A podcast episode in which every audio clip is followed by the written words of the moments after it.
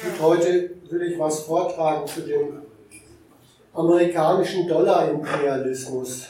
Und zwar nicht nur zu dem, äh, mit dem der Trump jetzt zu Werke geht, sondern das ist schon eine kleine Gegenthese zum üblichen öffentlichen Abarbeiten dieser Angelegenheit, was auch seine Vorgänger und insbesondere auch der gelobte Obama in dieser Frage zustande gebracht haben. Das Beispiel, das Exempel äh, ist der Iran. Dieser Iran-Vertrag, der von Trump gekündigt worden ist. Im nächsten Monat soll dann ja die soll dann ja richtig ernst gemacht werden mit den Sanktionen durch die USA. Dazu ein paar Erläuterungen zum Zwecke des sich damit Auseinandersetzens. Der Trump hat ja ziemlich ruppig und abrupt diesen Iran-Vertrag über den Atomverzicht des Iran und über die Kontrolle über den Iran in dieser Frage gekündigt und hat damit übrigens dieses gemeinsame Atomkontrollregime, was die USA gemeinsam mit Europa, mit Russland und China ausgeübt haben, gleich mitgekündigt. Und er hat auch erklärt, warum und wofür er das macht. Das fasst sich eigentlich darin zusammen, dass aus amerikanischer Sicht ein Staat wie der Iran in dieser Welt der USA kein Existenzrecht hat, dass die USA gedenken dieses ihr Urteil an diesem Staat jetzt auch zu vollstrecken? Und dass sie sich dabei in ihrer Richter- und Exekutorenrolle auch von den mächtigsten Staaten dieser Welt nicht behindern lassen. Und es ist klar, das ist ein Machtwort des amerikanischen Präsidenten, hinter dem eben nicht nur Trump, sondern die Macht der USA steht. Und dass das diese Machtfrage und diese Machtlage ist, das ist in Europa den zuständigen Politikern und auch den Medien im Prinzip auch klar. Wobei die allerdings eine sehr eigentümliche Art und Weise haben, darüber öffentliche Meinung zu verbreiten. Die probieren nämlich krampfhaft einen Unterschied zu machen zwischen diesem weltpolitischen Trampel-Trump.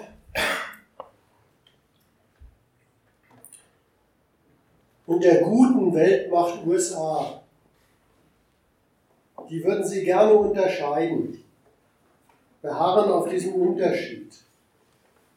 Rückwirkend, auch an diesem Iran-Abkommen,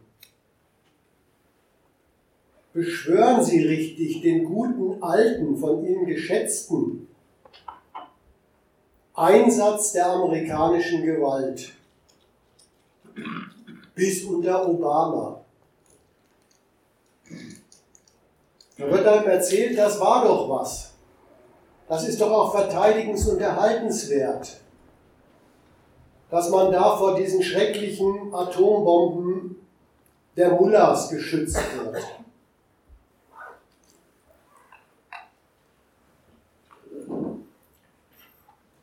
Dass dieser Schutz, diese Beseitigung der atomaren Bedrohung durch den Iran ganz friedlich zustande gebracht wurde. In Gestalt eines Vertrags, eines diplomatischen Kunstwerks. Dass das Ganze ein Beispiel hervorragender internationaler multipolarer Zusammenarbeit war, dass das ebenso ein gutes Stück von dieser insbesondere von Merkel immer beschworenen regelbasierten Weltordnung war und eigentlich bleiben sollte. Das dürfe doch keiner aufgeben.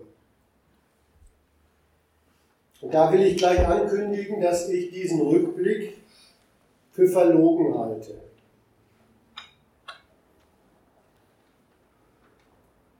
Dieser multilaterale Atomvertrag, den der Obama da zustande gebracht hat, das war ein ganz gewaltträchtiges Stück von amerikanischer Weltgewaltordnung und die war im Übrigen nicht sehr multipolar, sondern sehr unipolar, weil es total klar war, dass in dieser Frage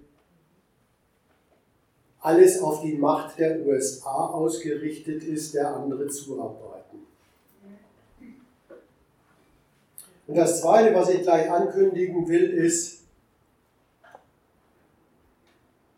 Europas Macher, die leiden gar nicht an dem, was sie ihrem Publikum vorlegen, darum sollen sie sich mal Sorgen machen. Die leiden gar nicht daran, dass es da angeblich einen völkerfreundlichen Gebrauch der amerikanischen Macht gegeben hat, der jetzt verloren geht. So dürfen sich das die Völker in Europa übersetzen.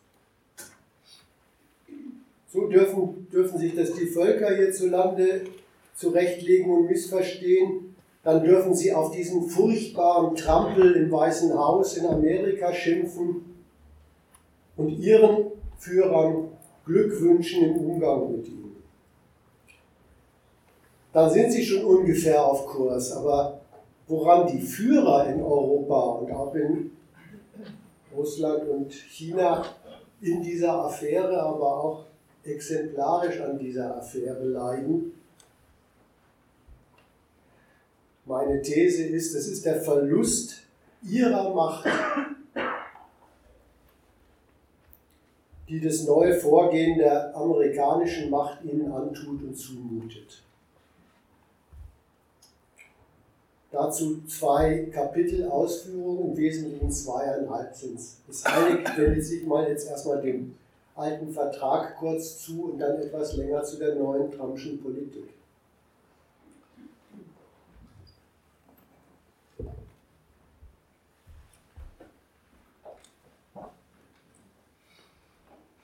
Dass dieser Vertrag so eine gute Sache war, äh, Dafür steht ja das Feindbild Iran, gegen den da etwas Zivilisierendes unternommen worden sei. Und das soll man sich auch immer so denken, deswegen ist es gemacht worden. So ein schrecklicher Staat, der unterdrückt Frauen, von dem geht noch viel Schlimmeres aus. Terror, Deswegen musste der Westen was unternehmen und hat was unternommen, so heißt die Lehre. Dass das nicht so ganz stimmen kann, dass, dass dieser Vertrag und überhaupt Weltpolitik nicht wegen sowas zustande kommt, um Frauen vom Schleier zu retten und äh, Menschen im Nahen Osten vor Terror, dass der Westen unter Führung der USA nicht deswegen zu Werke geht, wie es dieses Feindbild behauptet. Das kann man sich ganz leicht schon allein daran klar machen, dass das, was den Iranern nachgesagt wird, bei besten Freunden des Westens vorkommt. Neuerdings hört man ja, dürfen in Saudi-Arabien Frauen Auto fahren.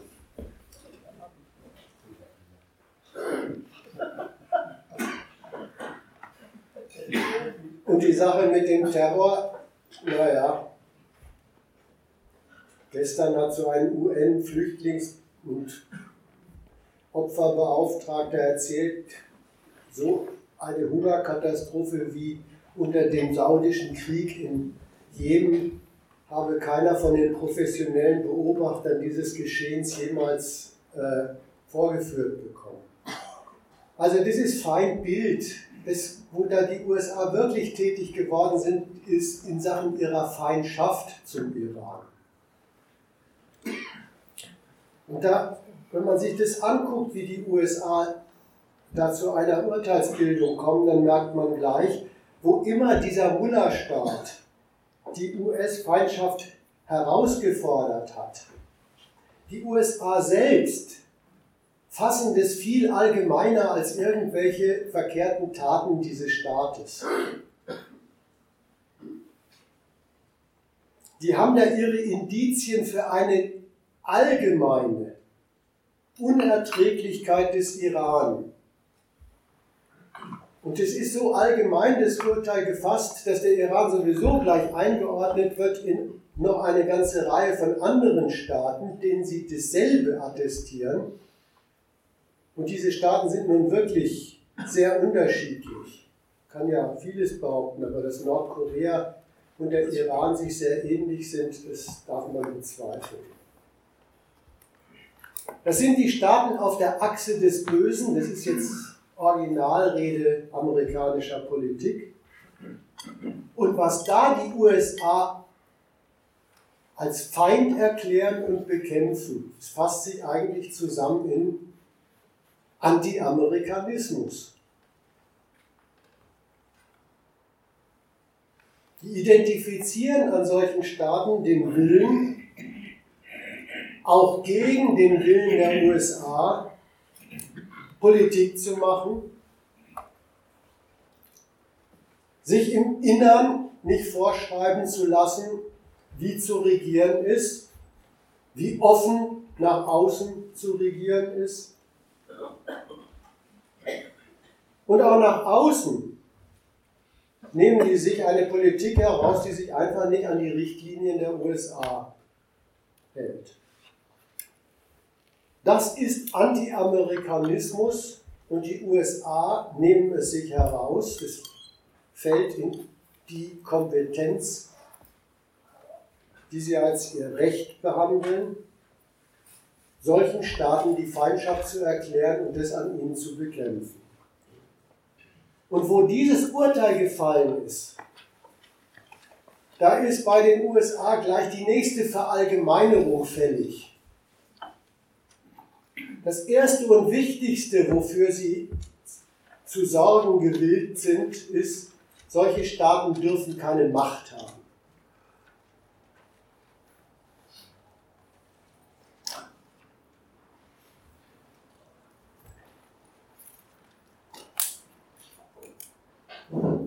Wenn dieser absolute Einspruch der USA gegen einen Staat gefallen ist, dann steht er über jeder, über jedem konkreten Einspruch gegen einen besonderen Machtgebrauch dieses Staates. Und diese Machtfrage, die die USA da aufmachen, die hat den Iran sofort mit seinem Atomprogramm richtig im Wortsinn ins Visier der Vereinigten Staaten von Amerika gebracht. Das geht von diesem Standpunkt der Vereinigten Staaten von Amerika gar nicht. Dass sich ein Staat, der ins amerikanische Urteil Anti-Amerikanismus fällt, die Potenz zur Atomwaffe und damit zur Atommacht verschafft. Das müssen gar nicht die Waffen sein, da reicht die Potenz.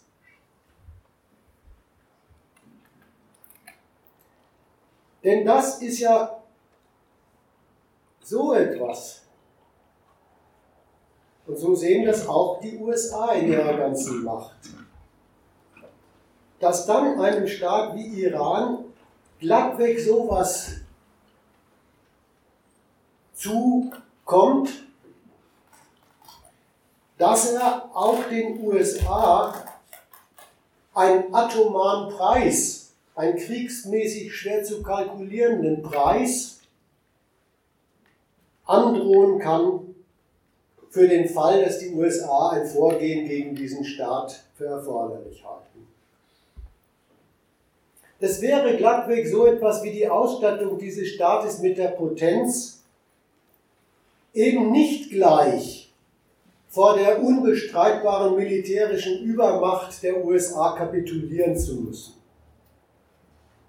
Und das ist für die USA eine nicht hinnehmbare, zu liquidierende Einschränkung ihrer militärischen Handlungsfreiheit und das heißt aber auch ihrer daran geknüpften politischen Handlungsfreiheit. Und da haben die USA unter Obama tatsächlich daraus, aus, aus diesem Urteil, so etwas wie eine Priorität dem Iran gegenüber gemacht und haben das Iran gehört weg als antiamerikanischer Staat hintangestellt.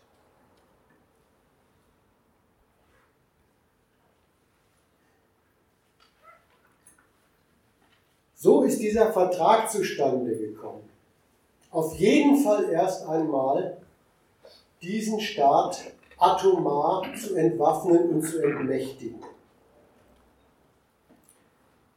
Wer sich daran erinnert, wie der zustande gekommen ist, erinnert sich vielleicht daran, das war übrigens gleich mehr als ein Vorgehen dem Iran gegenüber. Das hat der Obama richtig als Exempel der Weltpolitik durchexerziert und hat am Fall Iran für die ganze Staatenwelt eine neue Definition des Atomwaffensperrvertrags gemacht.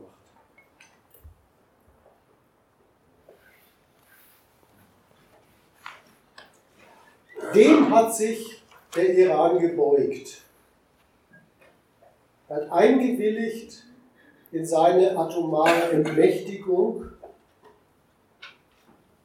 eingewilligt in ein permanentes Kontrollregime über ihn und in ihm übrigens. Und das hat ihm tatsächlich die Liquidierung durch die USA erspart. Wenn man sich die Sache so mal vorlegt, dann muss man sagen, dass dieser Vertrag als Inbegriff von Frieden gilt. Also ein wunderbares Beispiel für den Frieden in der amerikanischen Weltordnung. Das ist aufschlussreich. Weil das ist eigentlich ein schöner Beleg dafür, was Frieden in der amerikanischen Weltordnung wirklich ist. Der hat offensichtlich zum Inhalt die militärisch garantierte imperialistische Suprematie der USA. Das nicht mehr ganz monopolistische, aber immerhin oligopolistische Atomregime und die Atomkriegsführungsfähigkeit für die USA gleich mit inklusive. Darunter machen die USA keinen Weltfrieden.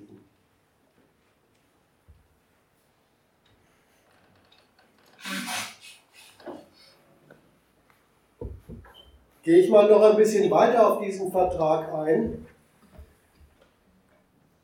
Auch so mit Hinblick auf diese gelobte Diplomatie statt Krieg, Ordnung, multipolare Zusammenarbeit und so weiter. Dieser Ruhm dieses Atomdeals, da sei doch glatt weg den Mullahs der Griff zur Bombe, ohne Krieg genommen worden. Der ist sehr verräterisch und aufschlussreich.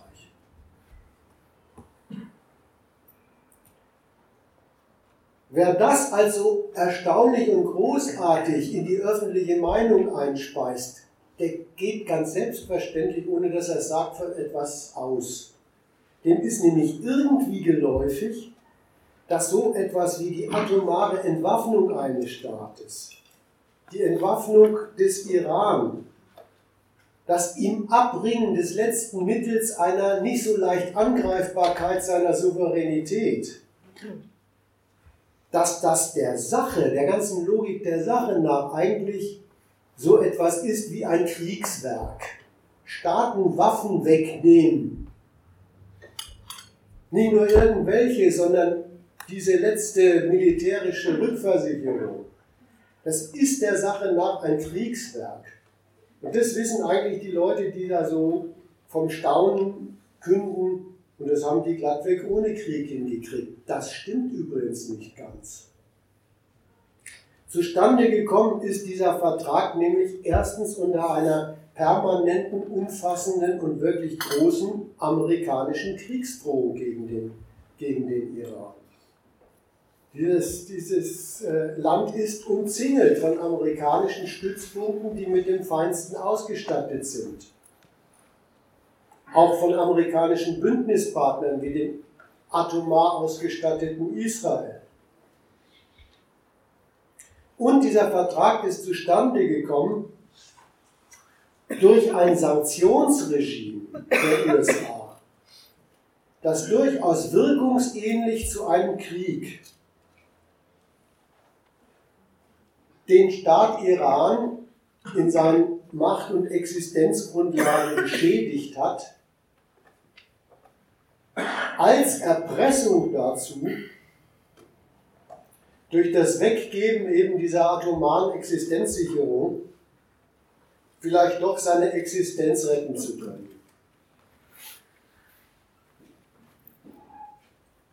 Jetzt merkt man da schon, auf Erpressung von Staaten verstanden sich auch vor Trump amerikanische Präsidenten schon. Und dieses Erpressungswerk der USA in Sachen Iran, wirklich einen Staat fast wirkungsgleich zu einem Krieg in seinen Existenzgrundlagen durch Sanktionen zu schädigen. Es unterstellt zweierlei.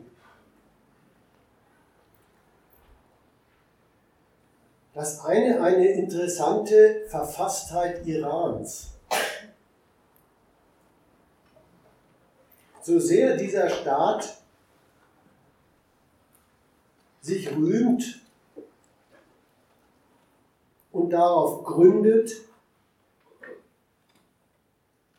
dass er durch den Glauben an diesen schiitischen Allah legitimiert ist, und im Glauben auch seine unverbrüchliche Einheit zwischen Staat und Volk hat, so sehr ist dieser Staat materiell offenbar so verfasst, dass seine Existenz vom kapitalistischen Weltmarkt abhängig ist. Nur deshalb ist er ja durch Sanktionen und Ausschluss aus dem Weltmarkt so existenziell zu bedrohen und zu schädigen. Und das Zweite, was dieses Erpressungswerk, das zu diesem Vertrag geführt hat, unterstellt, ist, dass offenbar alle politischen Mächte, alle staatlichen Mächte, die den politischen Daumen auf dem Weltmarkt haben, die die politische Herrschaft über den Verkauf und Kauf der für den Iran so existenzwichtigen Waren und Gelder verfügen. Die müssen dieses Regime mitgetragen haben, damit es überhaupt eine solche zerstörerische Wirkung bei diesem Staat entfaltet, ihn so gründlich vom Weltmarkt ausschließt. Und damit hätte ich meinen zweiten Befund über diese wunderbare Weltordnung. Die haben im Rückblick so als äh, diplomatisches äh, Friedenswerk unterbreitet wird. Diese Weltordnung besteht offenbar in so etwas, das unter der Führung der USA die anderen politischen Mächte, die wirklich potenten Mächte dieser Welt, glattweg solche Entscheidungen durchexerzieren, dass Staaten aus dieser Welt exkommuniziert werden und bis aufs Blut erpresst werden. Da hat der Obama übrigens wirklich Großes geleistet. Der hat in diese Sorte Weltgewaltordnung der USA allen Ernstes auch gestrige Feinde der USA wie Russland und auch neue Rivalen der USA wie die Volksrepublik China eingebunden und die waren dann Mitmacher des US-Regimes, das darüber tatsächlich seine Macht potenziert hat. Aber das war nicht alles an dieser Weltordnung. Das andere, was eben bei diesem Vertrag dazugehörte, war, ja, die USA haben sich in dieser Weltordnung unter anderem auch mit dem Zweck, sie so zu organisieren, wie ich es eben für dieses Bündnissystem da gesagt habe, darauf eingelassen. Sie trennen wirklich die atomare Entwaffnung des Iran von der Durchführung der Feindschaft gegen diesen Staat. Und das hat natürlich tatsächlich auch die Seite eingeschlossen. Der Iran bekommt eine Gelegenheit zur Existenz. Eine sehr bedingte Gelegenheit zur Existenz und eine gar nicht schöne Gelegenheit zur Existenz. Das Letztere heißt, der Iran durfte wieder auf dem Weltmarkt den Existenzkampf eines weltmarktabhängigen Staates führen. Und das sehr bedingt, weil zu diesem Vertrag gehörte ein sogenannter Snapback-Mechanismus. Das hieß, sobald eine von diesen Führungsmächten zu dem Urteil gelangt, der Iran hält sich nicht an die Abmachung, springt das alte, würgende Sanktionsregime gegen diesen Staat sofort wieder in den alten Zustand zurück, ohne dass es dafür großartige Neuverhandlungen geben muss. Die andere Seite von dieser Weltgewaltordnung am Beispiel Iran war eben dieses. Den USA ist es da gelungen, alle anderen potenten Mächte in dieses Entwaffnungs- und Kontrollregime gegen den Iran einzubinden, sie zu US-Kollaborateuren zu machen. Aber auch das hat eine andere Seite. Die Seite besteht darin, dass die USA diesen Staaten unter der Bedingung aber auch etwas zugestehen und an ihnen anerkennen. Dann sind sie von Gnaden der USA auch in den Status gebracht, auch solche Mächte wie die USA zu sein, Kontrollmächte über andere Staaten, in den wüstesten Fragen, welche Staaten dürfen welche Waffen haben,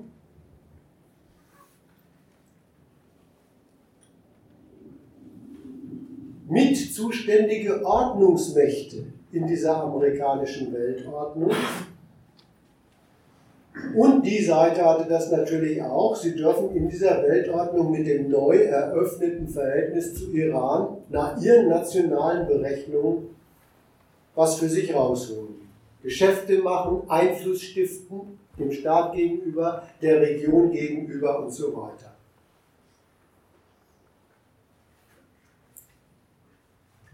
Und das ist eigentlich die Wahrheit von dieser gepriesenen multinationalen Ordnung. Eine gemeinsame Gewaltaufsicht unter der klaren Oberhoheit der USA und eine muntere Konkurrenz darum, wirtschaftlich, regional und weltpolitisch Objekte dieser Kontrolle auszunutzen. Dass da der Iran eigentlich ein guter Partner war, das haben die Deutschen gleich gewusst. Ein, mit einem Staat Beziehungen und Geschäfte zu pflegen, dem das Wasser immer bis zum Hals steht, ist eigentlich eine, sagen wir mal, günstige Vertragslage.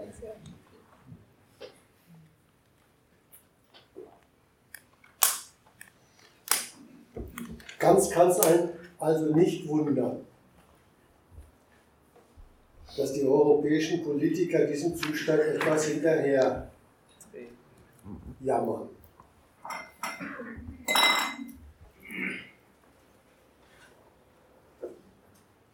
Komme ich mal zu Trump, wenn ich nicht gebremst werde.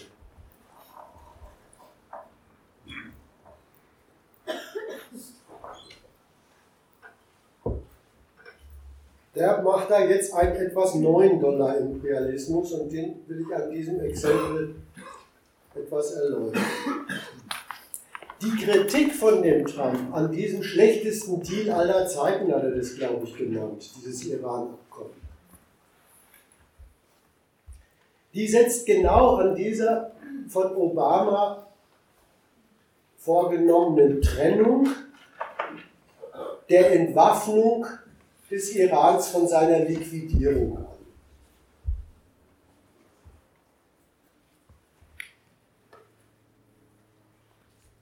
Eigentlich ist der Trump mit dem Vertrag, mit diesem Iran-Vertrag dadurch fertig, dass er sagt, den Iran gibt es ja noch. Ja, es ist eigentlich so, diese, diese Existenzbehauptung des Iran, äh, das identifiziert dieser neue amerikanische Präsident ganz einseitig als den eigentlich einzigen Ertrag dieses Atomdeals. Und das verwirft er als Untergrabung der Macht der USA. Wie kann es unter der Macht der USA einen antiamerikanischen Staat immer noch geben? Und er wirft er als Untergrabung der Macht der USA, die sie doch haben, die ihnen auch zusteht. Da kommt diese, diese Optik, wie kann es den dann noch geben? Ja?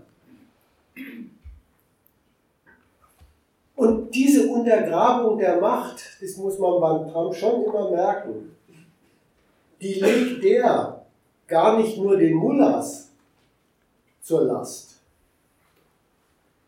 sondern insbesondere auch seinen eigenen Präsidentschaftsvorgängern, die konnten die sowas durchgehen lassen und auch seinen Bündnispartnern.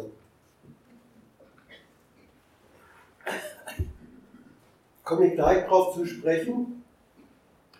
Nochmal dem Iran gegenüber fasst sich der ganze Einwand vom Trump eigentlich dahin zusammen, und da ist er eigentlich schon bei dem, wie er dann vorzugehen gedenkt. In einem Vorwurf, und er sagt, man hat ja glatt den Iran unsere guten Dollars verdienen lassen, unser gutes amerikanisches Weltgeld, mit dem dieser Staat dann seinen Anti-Amerikanismus betreibt. Schlechtester Deal aller Zeiten.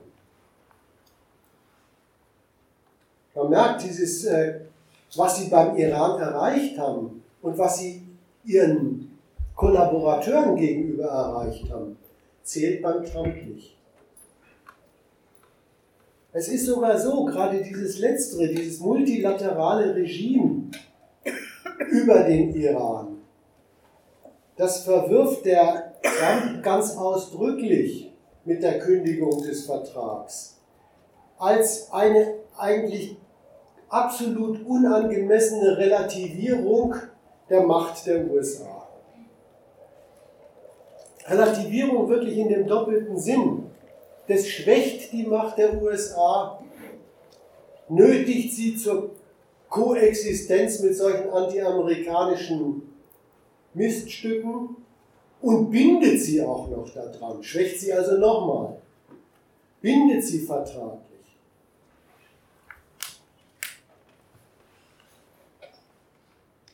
Nebenbei hat er natürlich auch noch den Verdacht gehabt, die liefern diese, diese Bündnispartner da, die liefern dem Iran ja letztlich die Mittel, mit denen er überhaupt gegen uns standhalten kann. Also aus dem letzten, was du gesagt hast, folgt doch, äh, dass äh, neben oder vorrangig die Tatsache, dass es den Iran überhaupt noch gibt, für den Trump das Ärgernis ist, dass aber, so wie du es jetzt ge geendet hast, das Argument, äh, dass die Tatsache, dass man den Iran äh, als Vertragspartner überhaupt, also die äh, akzeptiert hat, dass man quasi ihn als einen souveränen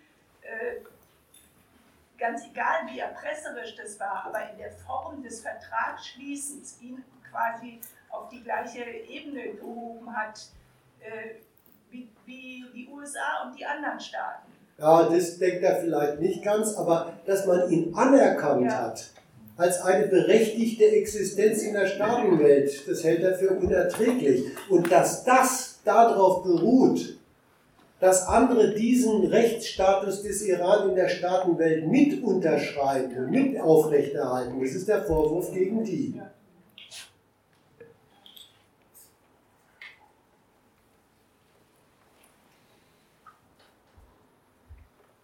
Dass das mit dazu gehört, was der Trump verwirft, nicht länger für Amerika dulden will.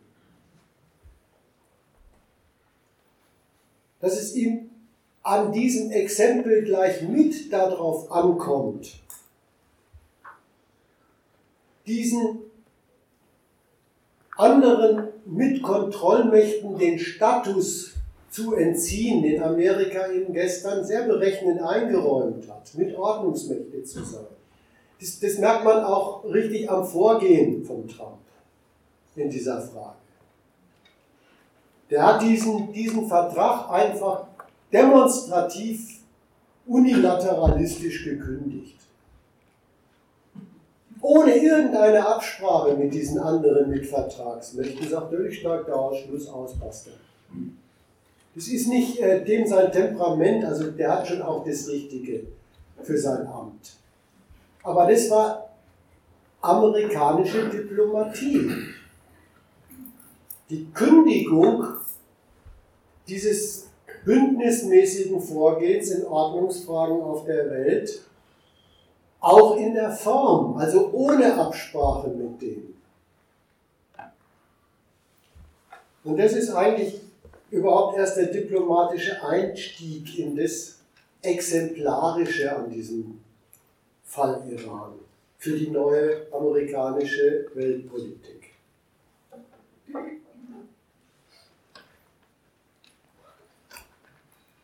Zunächst mal die Seite Iran.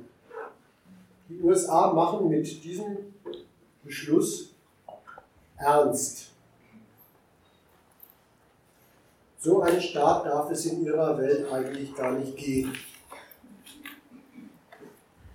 Und äh, wenn Sie da einfach sowas wie dieses Atomvertragskontrollregime über den Iran wegfegen, interessiert Sie nicht weiter.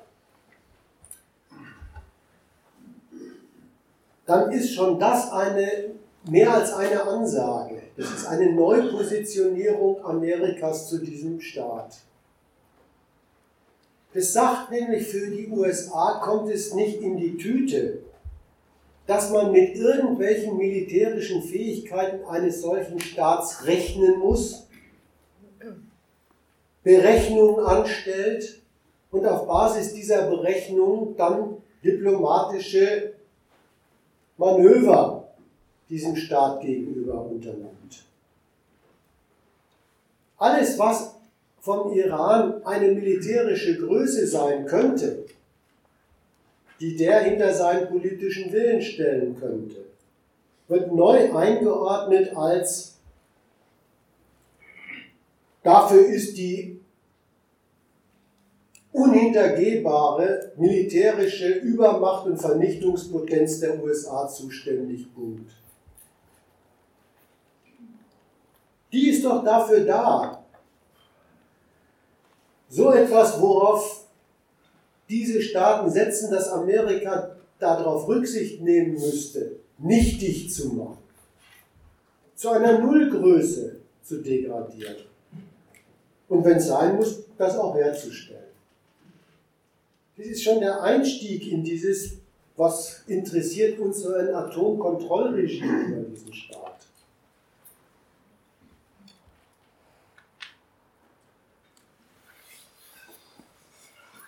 Das andere ist, diese Trumpsche Politik, die neue amerikanische Politik dem Iran gegenüber, setzt das Ziel der USA, den anti-amerikanischen Iran, überhaupt den Anti-Amerikanismus von so einem Staat zu liquidieren.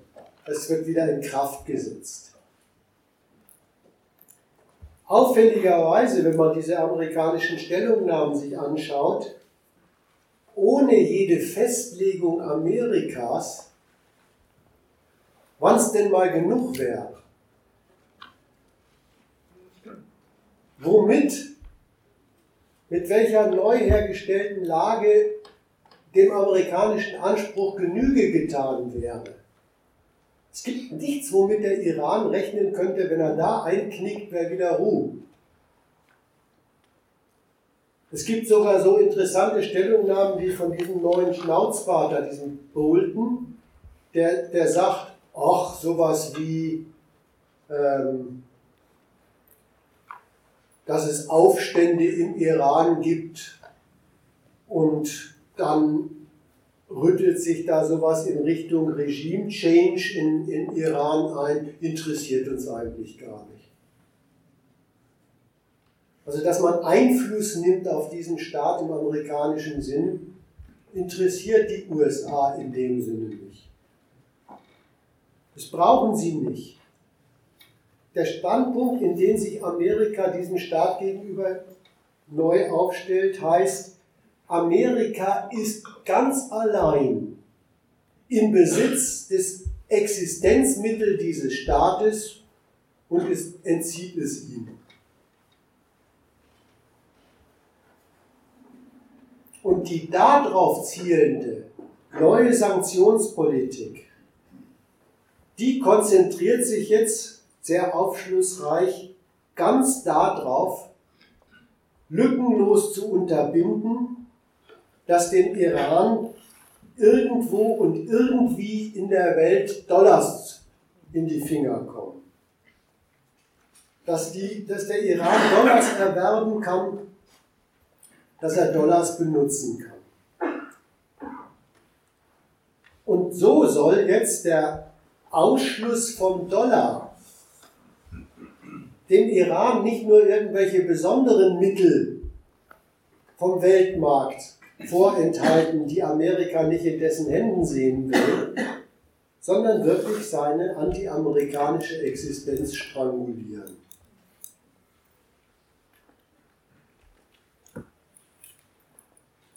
Was benutzt da eigentlich der Trump als Waffe? Etwas, wozu, etwas, was er geerbt hat. Etwas, was er gar nicht hergestellt hat. Etwas, wo, wozu es seine Vorgänger dem Iran gegenüber gebracht haben. Mal mit Beziehungen zu diesem Staat, mal mit Sanktionen von diesem Staat, gegen diesen Staat, dann wieder mit neuen Beziehungen zu diesem Staat. Die haben es eben dazu gebracht, dass der Besitz von Dollar für diesen Staat das einzige Zugriffsmittel auf die Waren und Dienstleistungen vom Weltmarkt ist, woran seine Existenz hängt. An denen die nationale Reproduktion hängt, von der, von der Ölförderung, dafür braucht es auch gewisse Gerätschaften, über den existenziell notwendigen Ölumschlag auf dem Weltmarkt bis zur Produktionserneuerung im Iran, bis zu beachtlichen Teilen der Volksernährung.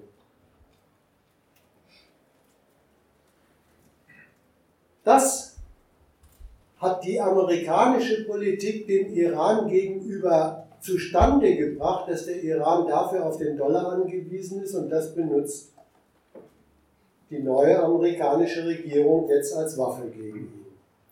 Und der Dollar als Waffe, der da zum Anschlag gebracht wird, das ist eigentlich gar nicht so ein ganz neuer Schluss, bloß zugespitzt auf, auf, das, auf das neue Programm von, von Amerika jetzt. Der Dollar als Waffe gegen den Iran ist wieder deswegen so wirksam, weil es die USA nicht nur dem Iran gegenüber dazu gebracht haben, dass der Dollar Macht hat.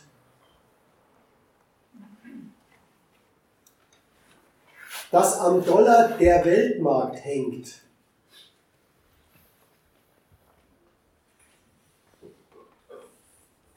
kann man sich wieder so klar machen. Es ist wirklich nicht so ganz anders wie unter Obama-Sanktionen.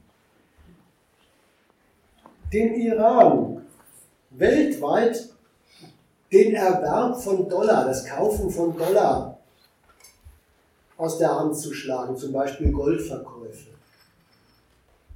Das Verdienen von Dollar aus der Hand zu schlagen, zum Beispiel das Unterbinden von Ölverkäufen.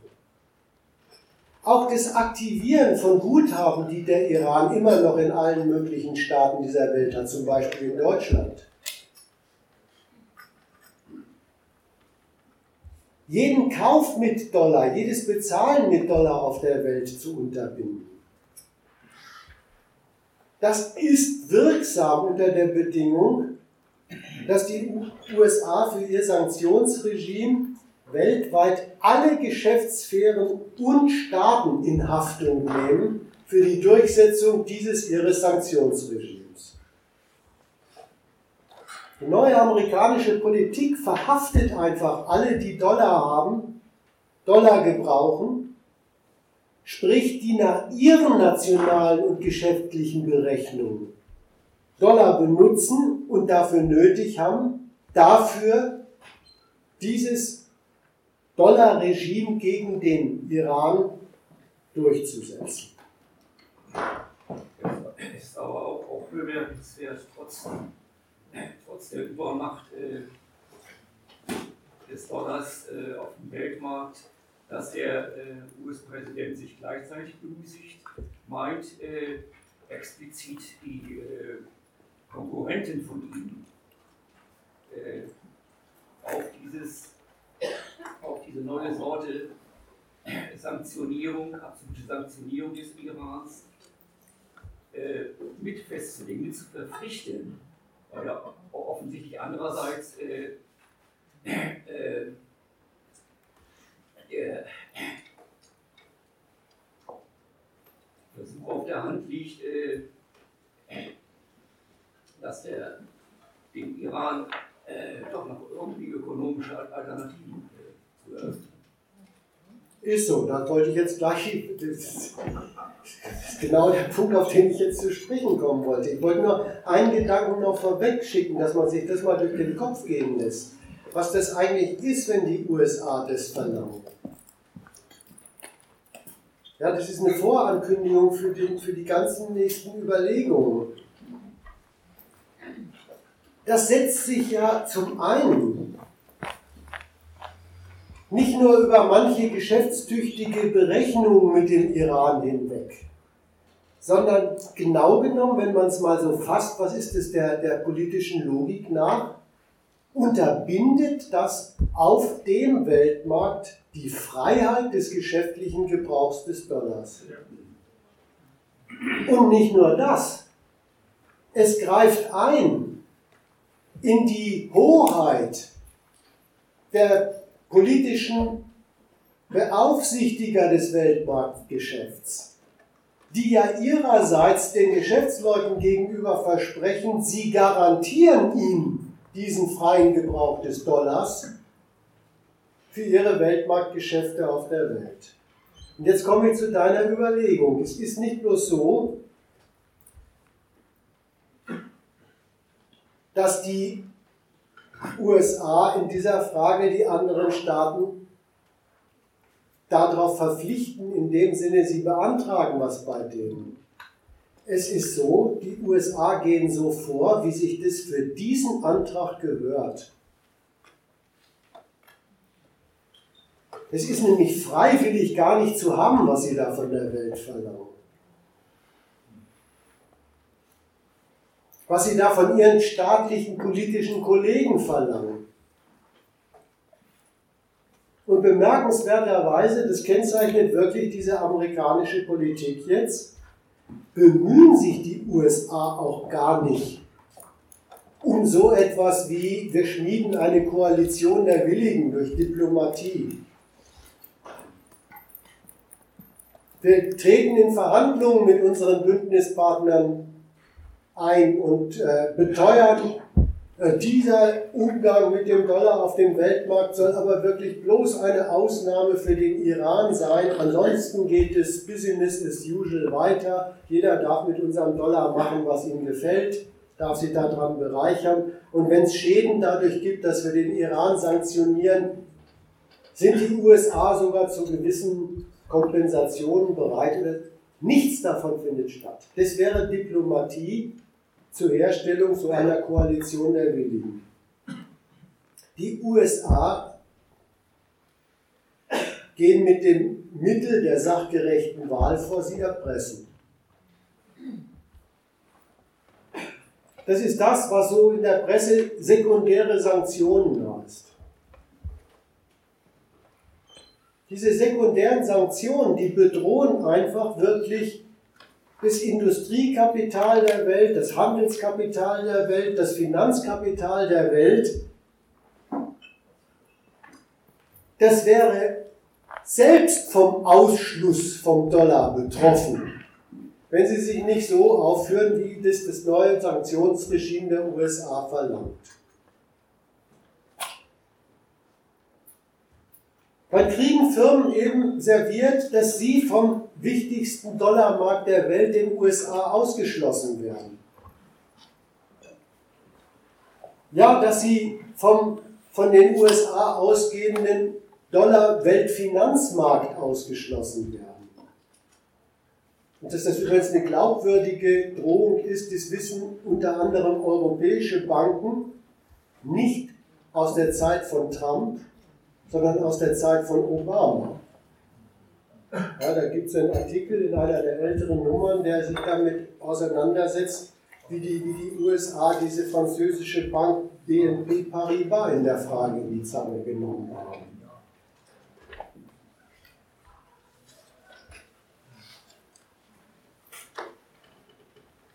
Ja, die USA gehen bis hinein in das Abrechnungswesen, das, das wirklich zahlungsmäßige Abrechnungswesen des, des Weltmarkts, wo halt in Dollar fakturiert wird und äh, äh, drohen an, wenn, wenn diese Abrechnungsinstanzen wie dieses SWIFT in Belgien und so dieses äh, Sanktionsregime gegen den Iran unterläuft, dann äh, ist Amerika nicht mehr dabei und der Dollar auch nicht. Ja, das, bis dahin gehen die. Die drohen also der Geschäftswelt des Weltmarkts an, dass die selbst mit Ausschluss vom Dollar gestraft werden, wenn sie den Iran vom Dollar nicht ausschließen.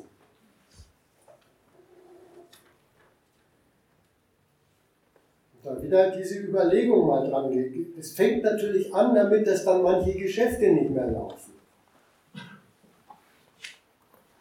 Dass es quantitative Verluste bei Geschäftsleuten gibt. Die sind auch schon eingetreten. Müssen manche was abschreiben. Aber diese quantitative Seite ist, ist bloß die quantitative Seite von was etwas Grundsätzlicherem. Das hat eine qualitative Dimension. Die Geschäftswelt steht jetzt unter der Drohung, dass ihr, ihr einzig wirklich weltweites Geschäftsmittel entzogen werden kann, das im Dollar liegt, wenn sie sich nicht in diese erzwungene Dienstleistung am amerikanischen Sanktionsregime stellen. Und da an dem Punkt verlässt das Exemplarische dieses Falls Iran endgültig die Frage, dass da der Iran geschädigt werden soll.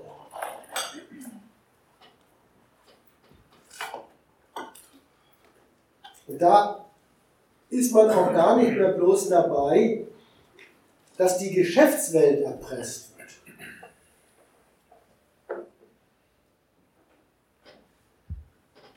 Jetzt ist man ja schon da, dass diese von den USA verordneten Schäden im Iran-Geschäft und erst recht dieser angedrohte Ausschluss vom Geschäftsmittel Dollar richtig die Dimension hat, die weltmarktfähige Geschäftsbasis überhaupt dieser potenten kapitalistischen Staaten auf der Welt anzugreifen.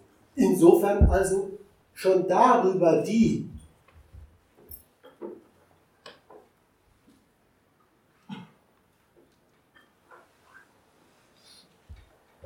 die neue US-Politik greift Europa und die anderen da aber auch nicht bloß in dieser ökonomischen Basis an, sondern im Grunde genommen ist es gleich, das hatte ich schon angekündigt, ein Angriff auf überhaupt ihren Status als politische Macht über und für die Ökonomie.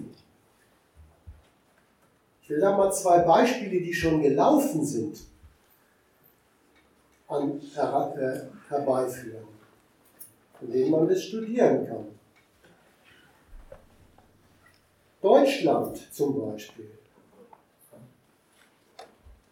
hat sich verboten, sich seiner Bundesbank und den deutschen Banken hat sich Deutschland verboten, dem Antrag des Iran nachzukommen,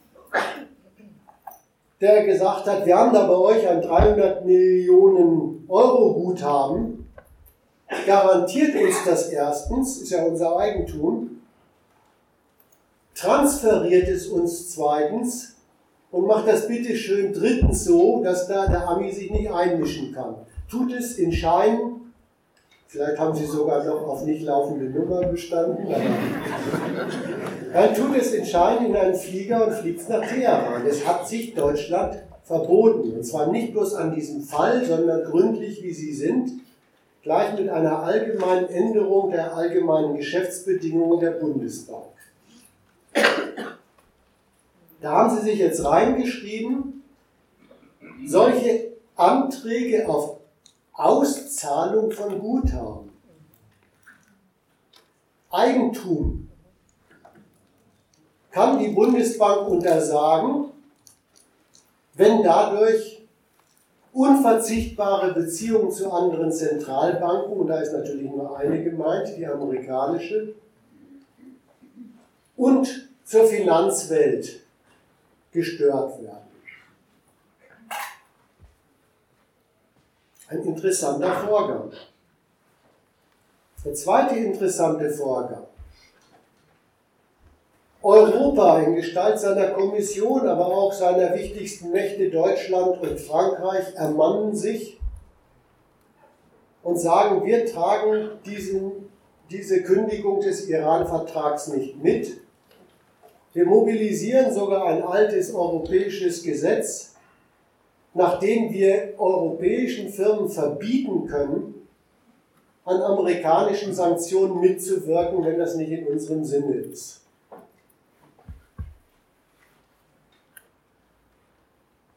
Und dann müssen Sie feststellen,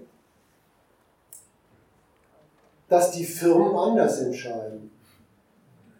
Dass die abwägen, was sie an Iran-Geschäften zu verlieren haben und was sie an US-Geschäften zu gewinnen haben und sich für Amerika entscheiden. Und dann sagen dieselben Politiker dazu, ja, in die privatwirtschaftliche Entscheidungsfreiheit von Unternehmen können wir natürlich nicht eingreifen. Was ist es denn eigentlich? Was ist da schon passiert? Da ist klar, die nationale Hoheit dieser Staaten über ihren Kapitalismus, über ihren grenzüberschreitenden Kapitalismus ist in Frage, ist in Frage gestellt.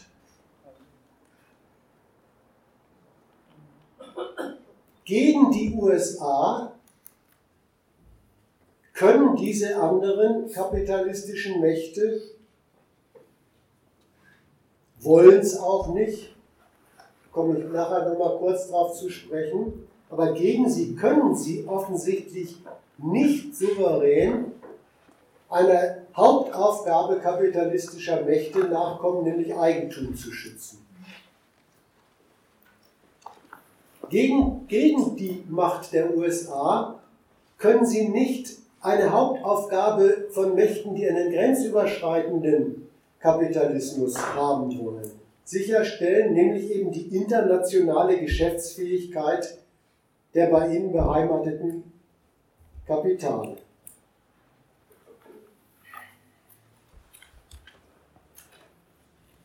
Wie gesagt, das alles ist keine Prognose, sondern das ist schon eingetreten.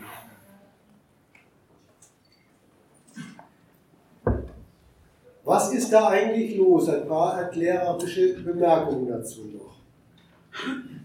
Was Europa da widerfährt,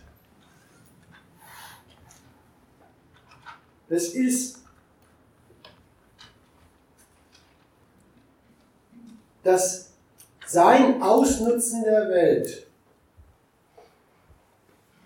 sein imperialistisches Ausnutzen der Staatenwelt, und des Geschäfts auf dem Weltmarkt, dass das nach wie vor fundamental abhängig ist von der weltweiten Herrschaft des Dollars, also auch, das fliegt Ihnen gerade um die Ohren, das kriegen Sie gerade mit, mit dem Dollar sind Sie davon abhängig, was die Dollarmacht USA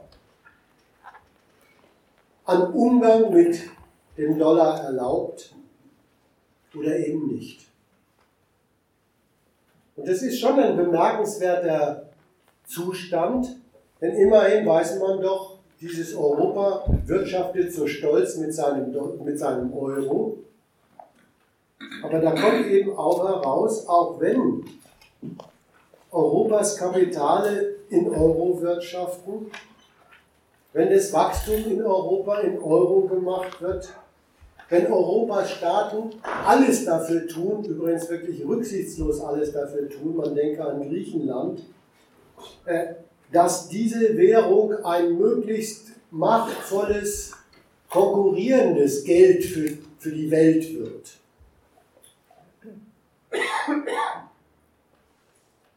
Die Garantie auch noch für diese Rolle des Euro im Weltgeschäft ist und bleibt die Austauschbar gegen, Austauschbarkeit gegen Dollar. Diese Garantie bleibt für Europas Staaten und Geschäftsleute unentbehrlich, gerade weil sie so erfolgreich alles Wirtschaften, ja alles Leben in Europa von der ertragreichen Ausnutzung des Weltmarkts abhängig gemacht haben. Da ist es so, des, deshalb und dafür, auch für die Etablierung des Euro sogar, müssen die Kapitale Europas auf dem Weltmarkt genug Dollars an Land ziehen, verdienen oder sich leihen können, müssen die europäischen Zentralbanken genug Dollar in Reserve haben, um diese Geschäftsfähigkeit unter ihrer Hoheit zu sichern und mit Geld auszustatten. Was jetzt rauskommt ist, was der, was der, was der Trump beweist, ist, dass dieses genug über Dollar verfügen für die weltwirtschaftlichen Aktivitäten, dass das nicht, wie es die Merkel immer gepredigt hat, nur eine weltwirtschaftliche Aufgabe ist.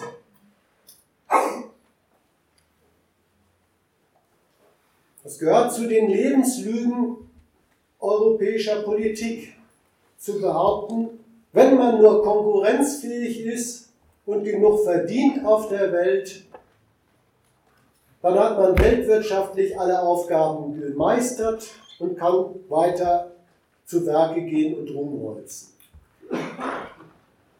Der Erwerb vom Dollar, das ist das, was zwischen, zwischen Europa und den USA gerade auf der Tagesordnung steht, ist und bleibt eine Lizenz der politischen Macht USA, die diese Währung überhaupt herausgibt. Der Trump ist richtig ein amerikanischer Politiker, der diesen Schein einer vom politischen Willen der USA abgetrennten Weltmarktordnung zerstört. diesen Schein, dass da nichts anderes als ökonomische Sachgesetzlichkeiten herrschen, denen man sich eben erfolgreich anbequemen muss. Der Dollar steht unter der Genehmigung der USA an die anderen politischen Mächte. Der Dollar ist richtig so etwas wie eine eingerichtete Weltgeschäftsordnung der Staaten. Eingerichtet natürlich zuerst mal zum Nutzen der USA. Die haben es tatsächlich hingekriegt, dass sie in ihrem nationalen Geld unmittelbar Zugriff auf alles geschäftlich Interessante auf der Welt haben.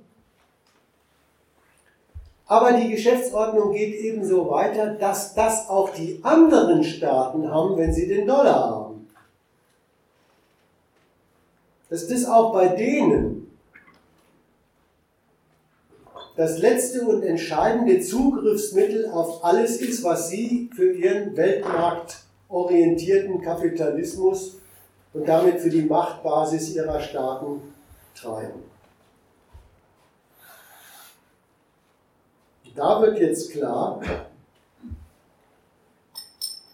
da gibt es eine, eine Macht, die USA, die erlauben es den Staaten, den Dollar zu erwerben,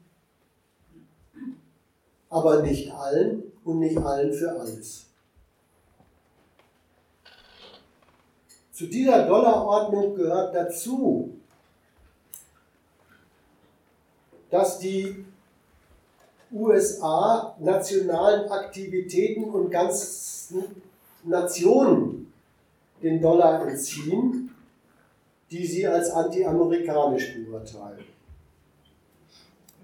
Und man merkt, das ist die Weiterung an diesem Fall, dazu zählen, zählen die USA erkennbar nicht nur den Iran, sondern an den alten US-Partnern zum Beispiel das Interesse, den Status quo von gestern auch im Hinblick auf die Beziehung zum Iran aufrechterhalten zu wollen. Das ist Dollarimperialismus. So wie ihn jetzt der Trump betreibt. Und das Bemerkenswerte ist, der Mann setzt ihn, beziehungsweise die USA setzen ihn jetzt als Waffe dafür ein, Verhältnisse zwischen den Staaten zu zertrümmern, die gestern US-Weltgewaltordnung waren, heute aber eben von den USA beurteilt werden als Staatenverhältnisse, in denen die Macht der USA nur beschränkt untergraben und gebunden ist. Ein Satz noch dazu.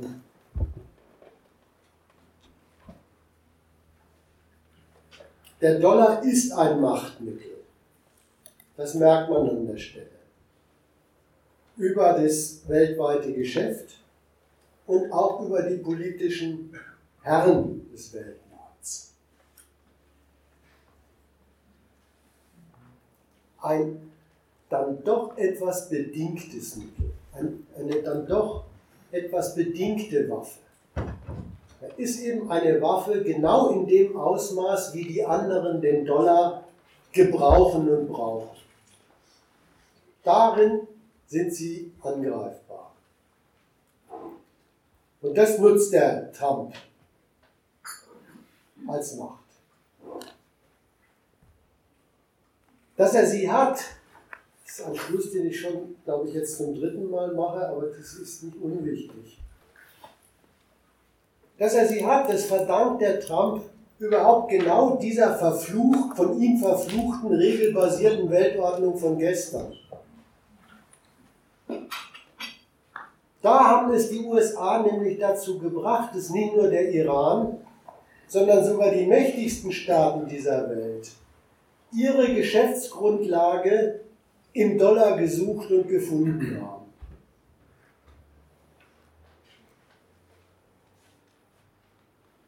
Diese Waffe hat aber dann eben doch was Bedingtes, nämlich sie ist genauso, reicht genauso weit wie die anderen den Dollar gebrauchen und brauchen. Was der Fall Iran aber auch klarstellt, ist, in letzter Instanz verlassen sich die USA da nicht drauf. Hinter dem Dollar als Waffe steht dann immer noch eine Gewalt der USA, die nicht von der Erpressbarkeit anderer Nationen und ihren Berechnungen damit abhängig ist. Doch da ist der Trump jemand, der das sehr eindeutig praktiziert, indem er das größte Aufrüstungsprogramm aller Zeiten hinlegt. Das übrigens ist jetzt endgültig nichts, wo man sagen könnte, da ist der Trump der Erfinder der amerikanischen Weltpolitik. Da hat er echt kein Patent auf den Prototyp. Da haben die USA noch nie was anmachen lassen. Wie ich oben gezeigt habe, sogar dieser Iran-Deal ist ja unter dem Obama unter so einer umfassenden und überlegenen Kriegsdrohung der USA zustande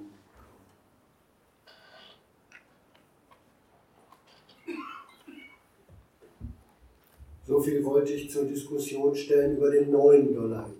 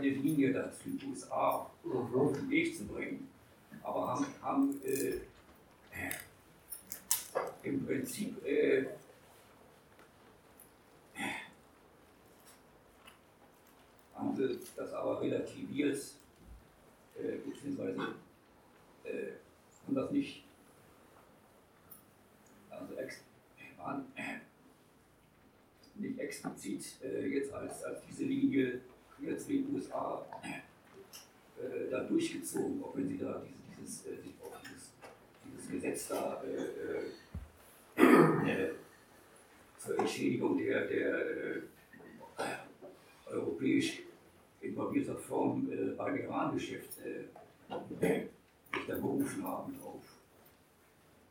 Haben aber doch, zumindest habe ich den Eindruck, das wirklich durchzuziehen, äh, haben sie dann äh, soweit äh, haben es dann doch nicht gebracht. Und dann, und da mich nochmal interessieren, was, äh,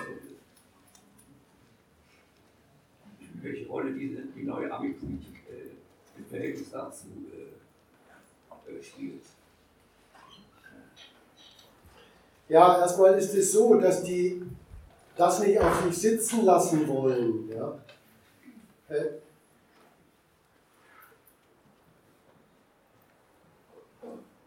Das ist eigentlich so klar wie Kloßbrühe. Das ist nämlich wirklich für Staaten dieses Typs unerträglich, was die USA ihnen dazu machen. Und das ist auch übrigens wirklich eine sehr wüste Probe aufs Exempel durch die USA.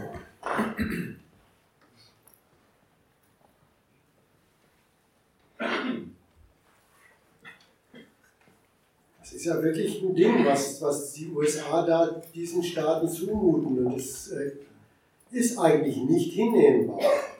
Was, den, was Europa und Russland da widerfährt, ja, das ist ja nicht bloß, dass da irgendeine diplomatische Kündigung ihres Status stattfindet, sondern es ist ein richtiger Angriff darauf.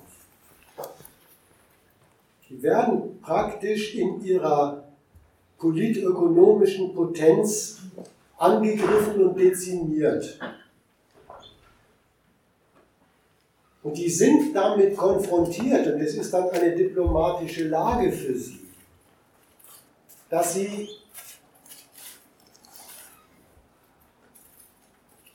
eigentlich unfähig sind, sich gegen die USA alternativ als Schutzmächte von so einer Vertragslage, von so einer Geschäftslage auf dem Weltmarkt und so weiter aufzustellen. Es ist zusammengefasst wirklich eine nicht hinnehmbare Degradierung von den Staaten in ihrer Haupteigenschaft, nämlich dass es imperialistische Mächte sind. Es greift sie an darin, Ausnutzer des Weltmarkts und der Weltstaatenordnung zu sein.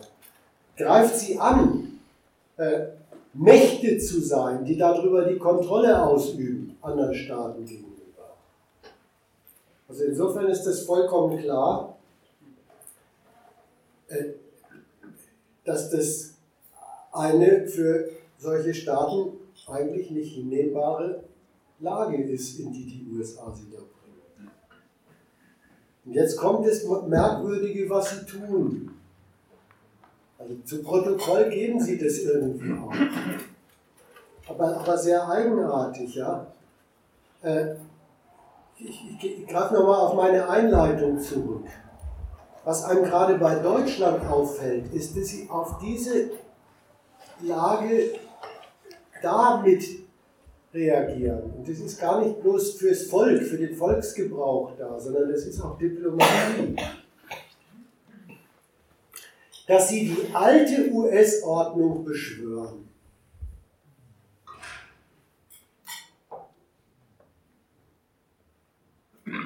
Dass sie das tun, ist kein Wunder.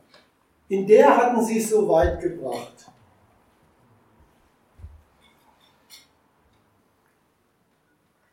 Jetzt beschwören sie die alten Zustände als verteidigenswert. Rufen die gute US-Weltmacht an gegen die schlechte von heute. Das ist was total Doppeldeutiges. Es ist das Doppeldeutige, dass dieser Konservativismus auf der einen Seite tatsächlich Rivalität Europas und der anderen Mächte gegen die, den neuen Kurs Amerikas ist.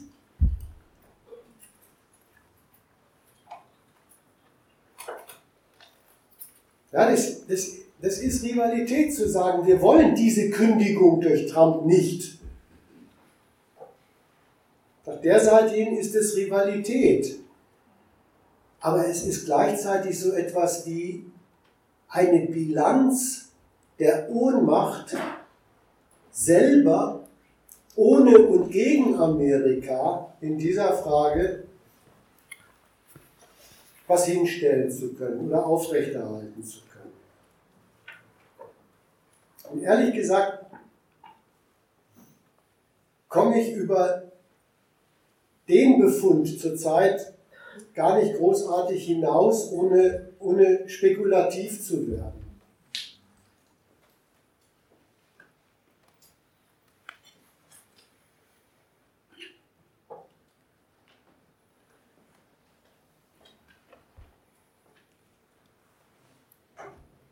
ihre, ihre, Völker, ihre Völker verhetzen sie, die, die Europäer. Das kriegt die Merkel gut hin, immer, immer äh, den, äh,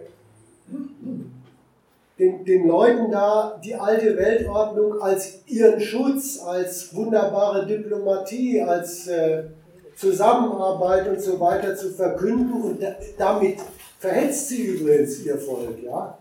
Äh, gegen den, den, den, den Ami-Präsidenten und für sich als äh, äh die, die äh, Verteidigerin des Guten. Und so sagt sie dann auch, woran sie wirklich leidet, worauf es hinausläuft, was sie bräuchte. Nämlich mindestens die Macht, die sie gerade durch Amerika verloren hat, eigentlich sogar mehr. Die Töne gibt es ja auch. Weltmeister in der Frage ist der Macron.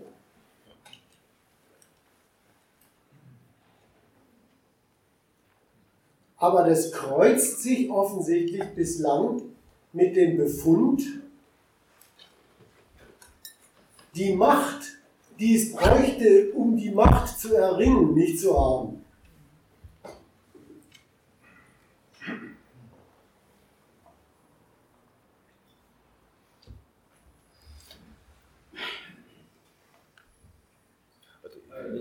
Ich muss mal Dollar als Waffe, Dollar Imperialismus. Also die, die, die Punkte, die du da genannt hast, und dass das neu ist. Ja, dass das neu ist mit Dollar als Waffe und äh, Dollar Imperialismus. Also erstens bin ich mir nicht so ganz sicher, ob das so neu ist. Ähm, das Zweite, aber wenn man sich das ganz genau überlegt, worin besteht denn das Waffensein dieses Dollars? Das besteht doch eigentlich in der Erpressung, dass die anderen keinen Dollar kriegen, also jetzt der Iran. Äh, also in dem Moment ist es eine ja, fast möglich wirkende Waffe, äh, aber nur als Erpressungsakt. Das ist ja das ist was anderes als, als beim Schießgewehr. Das funktioniert ja anders als Waffe. Also das ist ja nur ein Erpressungsmechanismus äh, äh, dahinter. Nur dann ist, er, ist das eine Waffe. Dieser Dollar ist aber doch dann keine Waffe, wenn ähm, äh, Siemens oder Bayer ganz normale Geschäfte mit USA macht. Dann kriegen die ja ihre Dollars oder äh, die, die leihen sich auch Dollars und dann haben die ihre Dollars in dem Moment ist der Dollar ja keine Waffe. Das, also du hast es ein bisschen äh, gesagt, das ist eine bedingte Waffe. Ja. Also der, ich habe die Schwierigkeit, das, das, das Waffensein, also das äh, äh, zu verstehen. Das ist doch nur dann, wenn eine, ein quasi der Erpressung dahinter steht, dass sie einfach diese Geschäfte unterbinden. Dass sie also den Siemens sagen, ihr dürft keine Geschäfte mehr mit dem äh, äh, mit der Waren machen, sonst hatten wir die Beziehung. Dann können die keine Dollar mehr verdienen. Und in dem Moment ist es eine Waffe. Aber in, einer anderen Hinsicht, wenn die ihre in Anführungsstrichen normalen Geschäfte mit, mit den USA machen, ist ja keine Waffe. Ja, aber der Zusammenhang ist doch, ist doch klar. Du kannst doch du kannst doch jemandem wie dem Siemens mit dem Dollar als Waffe nur drohen und da erpressen. Wenn das Verdienen dieses Dollars auf dem US-Markt oder auf dem Weltmarkt das A und O des Geschäftserfolgs ist, so hängen die beiden Sachen doch zusammen. Äh, das andere mit dem was ganz Neues wollte ich eigentlich gar nicht gesagt haben. Ich äh, wollte gesagt haben zu dieser Dollar-Geschäftsordnung der Welt. Hat immer gehört, auch wenn es die europäischen Politiker so elegant weggeleugnet haben, dass der Dollar in dieser Weltordnung nicht einfach ein weltwirtschaftliches Ding ist, das man verdient, sondern dass das, die, dass das das Geld der USA ist und die USA damit auch die Welt ordnen in ihrem Sinne. Und dazu hat schon immer auch das Sanktionieren von Staaten und Geschäftsleuten dazugehört. Was beim Trump tatsächlich im Vergleich dazu die Neuerung ist, das ist, dass er es nicht darauf anlegt, mit diesen, mit diesen Manövern neue Berechnungen sich in eine amerikanische Weltordnung neu einzufügen, herbeizuhebeln. Weil der Mann der Auffassung zu der, zu, zu der Bilanz gekommen ist, und dafür steht diese Präsidentschaft, dass dieses Staatenverhältnis zu betreiben, die USA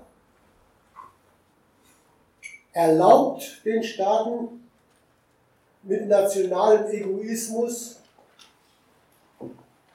den Weltmarkt zu benutzen und Dollar zu verdienen, nötigt die Staaten aber auch, dabei die Vorgaben der Führungsmacht zu berücksichtigen und sich einzuordnen.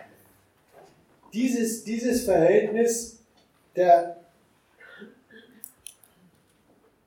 des Einordnens von Staaten,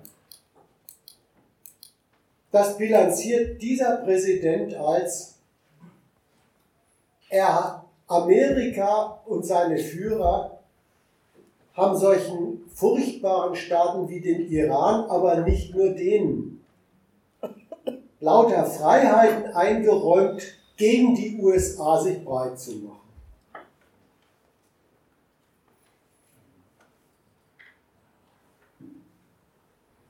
Ein schönes Beispiel ähm, in Bezug, gerade weil Siemens ja auch äh, da, da beteiligt war, ähm, während Siemens sein Engagement äh, auf Eis legt äh, im Iran, ähm, kriegen sie gleichzeitig den großen Auftrag im Irak, nämlich das gesamte Energiegeschäft des Iraks äh, zu ihrer Geschäftssphäre zu machen, ähm, äh, entzogen oder es droht ihnen entzogen zu werden durch, die, durch den schlichten ähm, Antrag, in Anführungszeichen, durch die Erpressung der Amerikaner gegenüber dem Irak, äh, dass das ein Geschäft ist oder ein, ein, eine Größenordnung vom Geschäft, die eigentlich einem amerikanischen Kapital, ich glaube, das ist General Electric, zusteht und entsprechend ihnen entzogen wird. Das heißt, es nützt ihnen noch nicht einmal etwas, an dieser Stelle äh, den, den amerikanischen Vorgaben nachzukommen, im Sinne, dann herrscht ja wohl selbstverständlich sozusagen die Freiheit der, der, äh, des, des, des auf dem Weltmarkt zu verhandelnden Preises und der Konkurrenzfähigkeit unserer Unternehmen, sondern da werden sie dann damit äh, konfrontiert, dass da genauso dann wieder Amerika sagt, das ist aber ein Geschäft, das uns zusteht. Also äh, von wegen äh, ähm, Dollar-Imperialismus und seine und seine äh, gewaltmäßige Grundlage.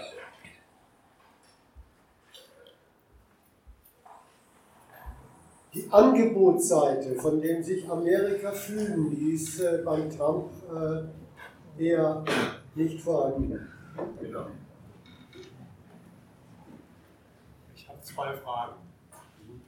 Du hast zwar angedeutet, dass dir das Spekulieren äh, äh, ein Angriff auf den theoretischen Gedanken ist, aber vielleicht kann man meine Fragen auch ohne Spekulation beantworten. Die erste Sache, es gibt ja den Dollar als Waffe auch vielleicht genau mit umgekehrten Vorzeichen. Ich denke da an die Dollar-Schuldtitelreserven, die die Chinesen in Billionenhöhe haben. Kannst du dazu nochmal einen Satz sagen? Das wäre die erste Frage.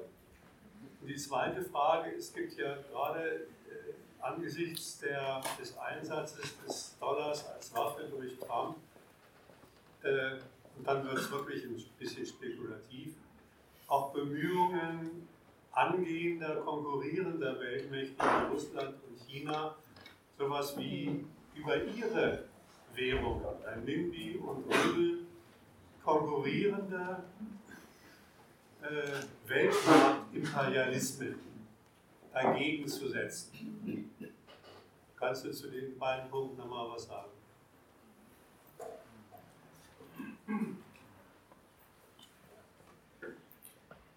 Also das mit den, mit den riesigen äh, äh, Reserven der Chinesen an amerikanischen Staatspapieren, äh, das wird ja mit einem unüberhörbaren Ton der Hoffnung immer auch mal äh, in den deutschen Wirtschaftsteilen so, so gewälzt.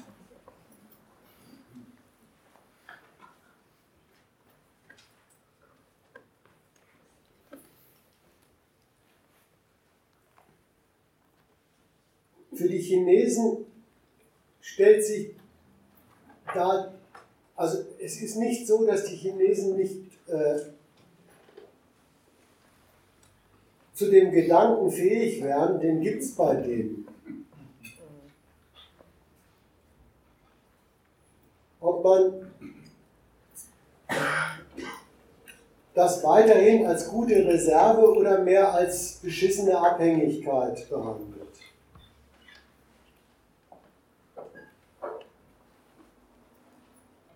Das Hin und Her hat aber zwei Gesichtspunkte, die in der chinesischen Politik bislang gelten. Das eine ist, will man wirklich diese Konfrontation mit den USA aufmachen?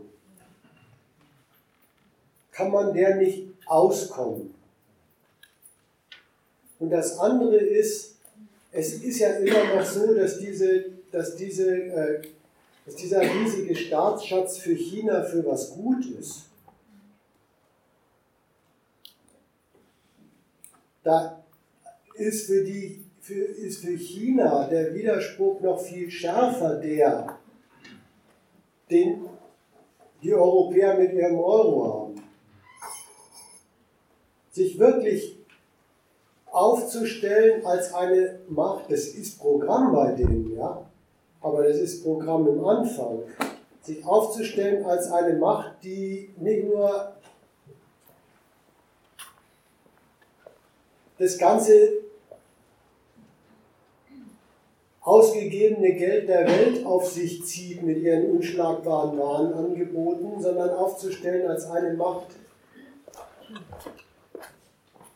die selber von sich ausgeht, die Welt mit Kapital bestückt und nutzbar macht und dafür das eigene nationale Geld in Kraft setzt. Äh, das hat den Widerspruch an sich, dass das in dieser Dollarwelt genau auf diesen Dollarreserven gründet.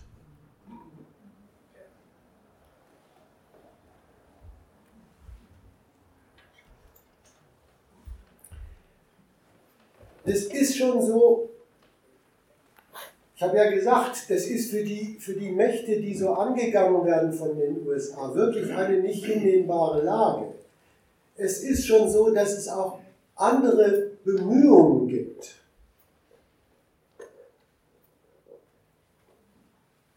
Beispielsweise Bemühungen zwischen Russland und China und zwischen Russland, China und dem Iran, gewisse Geschäfte unabhängig vom Dollar zu machen. Mit nationalen Währungen oder solche, solche neuen Verrechnungssystemen.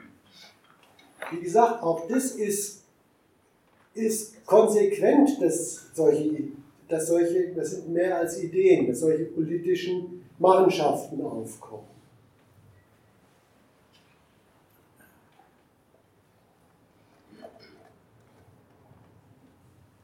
Sogar der Heiko Maas geht mit solchen Ideen schwanger. Ja, die, die, die haben sich ja jetzt auch sowas ausgedacht. Äh, neben diesem SWIFT, wo alles über Dollar fakturiert ist, könnten sie doch so eine Zweckgesellschaft gründen. Immer wenn man Verbrechen begeht in der Finanzwelt, gründet man eine Zweckgesellschaft. Man könnte eine Zweckgesellschaft gründen und dort könnten Dreiecksgeschäfte mit dem Iran gemacht werden, die am besten ganz geldlos sind. Das ist übrigens ein ziemlich frecher Antrag an die, an die Iraner. Wirklich denen zu sagen, ihr könnt bei uns verkaufen, aber Geld kriegt ihr kein, sucht euch was aus unserem Warenkorb aus. Ne? Das ist eigentlich schon die Degradierung äh, eines solchen Staates auf einen, der unbedingt tauschen muss. Aber diese Vorschläge haben alle eigentlich einen anderen Haken. die nehmen,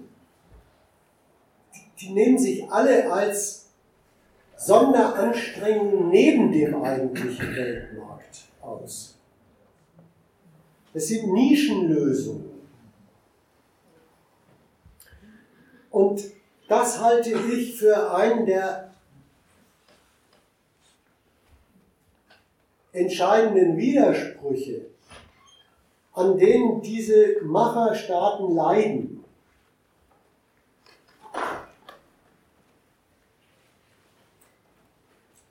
Die Alternativen, von denen Sie meinen, die könnten Sie einfädeln, sehen einfach erbärmlich aus im Vergleich zu dem Weltmarkt, den Sie benutzen und weiter benutzen wollen. Das ist der, der, der Widerspruch an diesem Vorgehen. Eine Konfrontation mit den USA ist bei all diesen Maßnahmen im Preis inbegriffen. Aber so einen Weltmarkt unter Kontrolle zu kriegen, wie man ihn im amerikanischen Weltmarkt hat, steht damit nicht in Aussicht. Das halte ich für einen der Widersprüche, der zu diesem, zu diesem gerade bei den Deutschen so, so ausgeprägten eigentümlichen Konservativismus führt. Könnte man nicht doch irgendeinen Schleichweg finden, dass es so bleibt wie gestern? Das trifft aber für Deutschland und Europa, ja. nicht für China und auch nicht ganz für Russland. Ja, also für China, für China gibt es das auch. Der, der, der Versuch, die die, die Chinesen machen da auch eine interessante Politik. Wie, wie lange die die durchhalten, ob sie an die glauben, ist sowieso so eine Frage. Aber die machen die Politik, kann man die Auseinandersetzung mit den USA nicht runterkochen auf verhandelbare Lösungen für solche Welthandels- und Weltfinanzverhältnisse, wo sich sogar der Trump drüber freut und sagt, da haben wir aber schön dran schön dran verdient, jetzt geben wir wieder Ruhe mit den Chinesen. Wir probieren diese Konfrontation runterzukochen auf eine Verhandlung über neue Handels- und finanzpolitische Konditionen zwischen China und den USA. Ja, Im Fall Iran nicht. Ne? Im Fall Iran hat China gesagt, sie übernehmen alles äh, äh an Geschäft, was über die Sanktionen, jetzt auch äh, ab November hinsichtlich Ölverkäufen, was am Geschäft nicht mehr äh, äh, mit, mit Unternehmen aus westlichen Staaten laufen wird. Also da haben sie die Konfrontation ja. so aufgemacht und haben die auch hinsichtlich dessen, was bereits alles sanktioniert ist, haben sie es auch durchgezogen. Ja.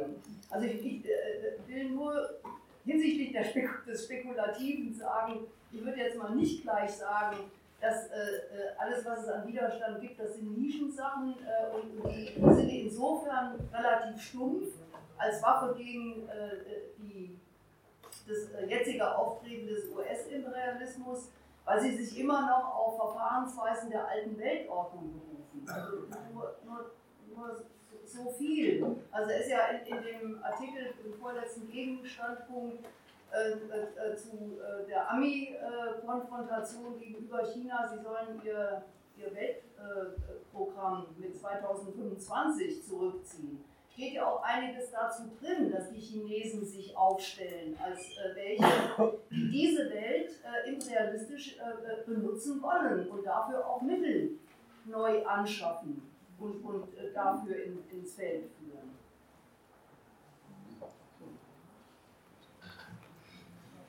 Die Chinesen habe ich jetzt auch, also es stimmt schon, dass diese, diese Tour, äh, können wir denn nicht äh, die gute alte NATO-Bündnispartnerschaft wieder haben? Die ist natürlich erstmal nur für diese alten NATO-Heinis überhaupt äh, durchführbar. Ähm, die Chinesen haben in dieser Frage in Sachen Iran auch noch was anderes zu verteidigen als, äh, als äh, Europa. Zum einen ist es ein unverzichtbarer Öllieferant für die Chinesen und zum anderen war dieser Staat eingeplant als auch einer von den Endpunkten von diesem neuen Seidenstraßenprojekt der Chinesen. Das verteidigen sie. Aber den Widerspruch haben sie. Den, den, den Widerspruch, den die haben, ist bei allen, das würde ich jetzt erstmal sagen, die nehmen bei dem, was sie sichern möchten, was sie durchkämpfen möchten, Amerika gegenüber, Maß an dem, was sie in der amerikanischen Weltordnung haben. Und daran gemessen entdecken sie immer die Beschränktheit der nationalen Alternativen die Sie überhaupt ins Auge fassen können. Das muss nicht so bleiben, weil wie gesagt, ich will ja, ich verweigere mich der Spekulation. Ich sage nur noch Folgendes dazu, das ist nicht spekulativ. Solche Überlegungen muss es geben, weil das, was die USA den anderen kapitalistischen Mächten dieser Welt dazufügen, ist für die nicht hinnehmbar. Und so gesehen kann man auch das noch dazu sagen. Auch das amerikanische Vorgehen in dieser Frage ist nicht widerspruchsfrei. Wenn man nämlich wirklich nicht mal als Ausnahme einen Staat wie den Iran, sondern an diesem Exempel ernstlich so etwas wie die kapitalistische Staatenwelt damit erpresst, dass man, ihm vor, dass man ihr vorführt, der Dollar als Mittel der Benutzung der Welt ist für sie nicht zuverlässig, kann ihnen entzogen werden. dann untergräbt man das Argument für den Dollar. Dann untergräbt Amerika das Argument für den Dollar. Äh, die Unverzichtbarkeit des Dollars besteht doch gerade darin, dass man mit dem die ganze Welt ausnutzen kann.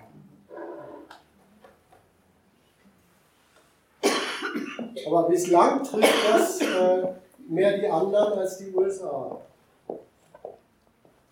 nochmal eben äh, den Punkt zu China. Kann man das jetzt so sehen, dass, dass die, äh, auch die Chinesen praktisch äh, in ihrer Weltmarktgeschäfterei äh, praktisch äh, äh, da offenbaren, dass sie an, an den Dollar als das entscheidende Bereicherungsmittel der Welt nicht, äh, nicht dran vorbeikommen. Dass, dass, dass, sowas wie, wie wurde, der Versuch, sich durch Sondergeschäfte, durch Sonderbereicherung fakturiert in der, in der chinesischen Währung, dass, dass das äh, jeweils nicht dafür angetan ist, äh, äh, äh sich vor dieser äh, Abhängigkeit vom Dollar äh, letztlich zu befreien. Ja, ich wollte es ein bisschen zuspitzen. Man muss schon mal sagen, was, was äh, Europa mit dem Euro und was die Chinesen perspektivisch mit, ihrem, mit ihrer mit ihrem Volksgeld da, heißt es glaube ich wörtlich, die haben ja Nerven, äh, vorhaben. Das ist ja immerhin, das kann man in diesen Artikeln, die eben erwähnt wurden, ja auch nachlesen, das ist ja immerhin das ziemlich wüste Programm, nicht bloß an diesem Dollar-Weltmarkt viel zu verdienen, sondern sich darüber ernstlich zu etablieren als Mächte über ein Geld, das den Dollar, das den Dollar Rivalität macht und ihn perspektivisch in der, im Weltmarkt ersetzen soll. Der Widerspruch daran ist, dass die ganze Arena, in der dieser Konkurrenzkampf ausgetragen wird und die ganze Geschäftsgrundlage für, diesen, für, äh, für diese Rivalität der Dollar ist, ja, und der Widerspruch so, ist ja auch noch ein anderer, dass sie damit ja sich immerhin anmaßen, selber in der Lage zu sein, Garantiemacht ja. für, das ganze, für den ganzen Kredit zu sein, der dann in ihrer, in ihrer Währung in der Welt rumfliegt. Und äh, das ist ja das, was der Trump gerade angreift. Also die ganzen Ausführungen, die du gemacht hast, bezogen auf die Frage, äh, welche, über welche Macht verfügt denn eine Macht, wenn sie eine Währung hat, äh, ist ja nicht einfach so eine billige Frage, wie mit welchem Geld tauscht man dann morgen, sondern wer steht dann dafür, dass, gerade dass das Geld ist? Und man traut, die macht sich das zu, das in Konkurrenz zu den USA zu machen.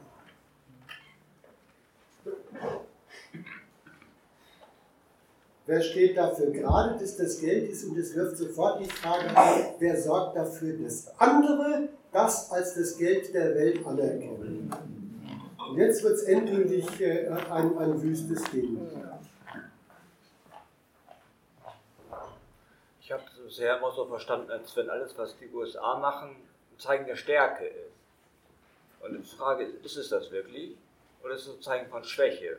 So, so ein, also der, der mitten im Untergang sozusagen, ein so Abwehrkämpfe, Rückzugsgefechte.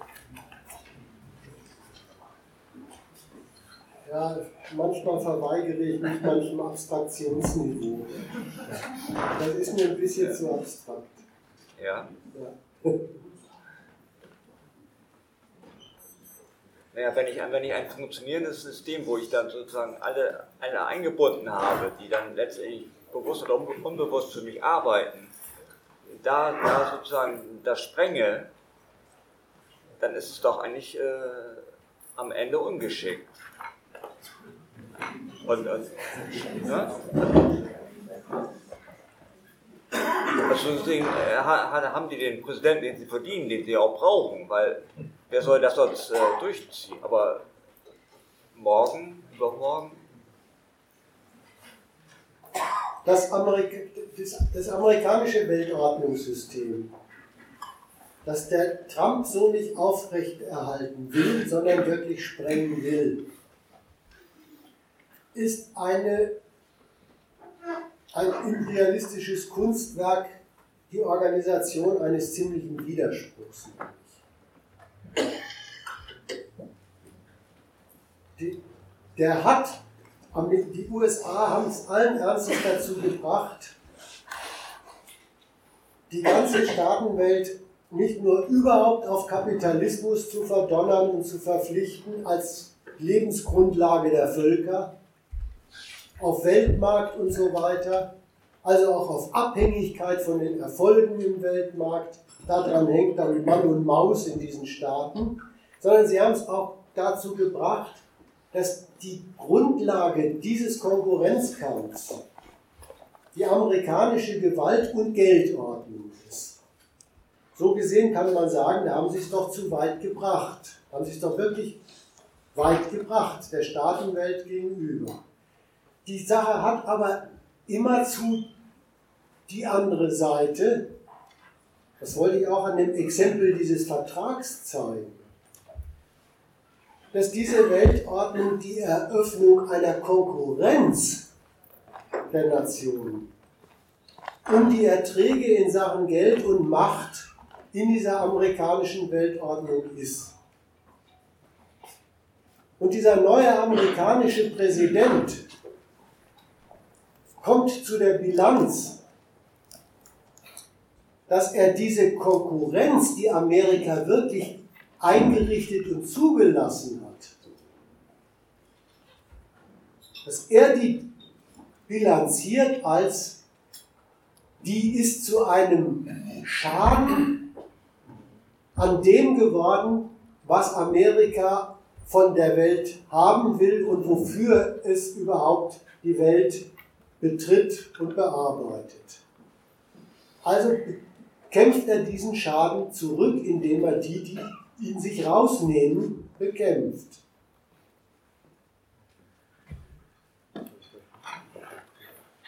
Ja, das, äh, da, ja, das ist komisch, das mit, mit äh, Schwäche und Stärke und geschickt und ungeschickt zu machen. Das, der, der Mann kommt zu einer neuen Bilanz über den über diesen kunstvoll geordneten Widerspruch der Staatenwelt der USA. Die sind geordnet als zugelassene Konkurrenten. Und die zugelassenen Konkurrenten bringen es glattweg dazu, dass sie nicht nur der Konkurrenz mit Amerika standhalten, sondern sich in manchen Feldern ernstlich als Rivalen aufrichten. Das nimmt dieser amerikanische Präsident nicht hin. Jetzt kann man immer sagen, das hat einen Widerspruch. Das, das hat den Widerspruch, nämlich dass er damit die andere Seite dieser amerikanischen Weltordnung angreift und außer Kraft setzt. Nämlich, nämlich diese Sorte über die Berechnung der Konkurrenten, diese, diese, diese Konkurrenten an Amerika als Mitmachermächte zu binden. Ja, das ist so.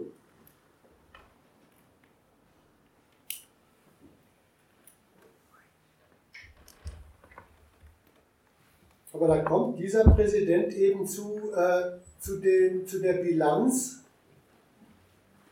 Die Bilanz ist wirklich nicht nur durch Trump in Amerika auf die Welt gekommen, sondern die gibt es ja schon seit geraumer Zeit. Was heißt hier schon die anderen binden? Eigentlich sind vor allen Dingen die USA gebunden.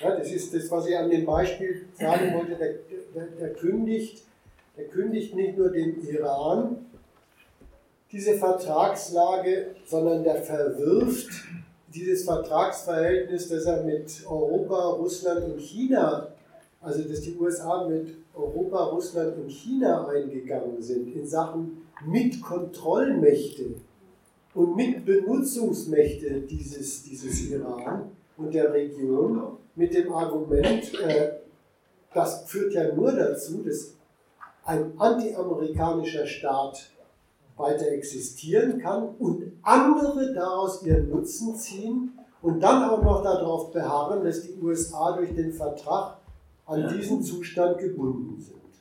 Das verwirft dieser Präsident.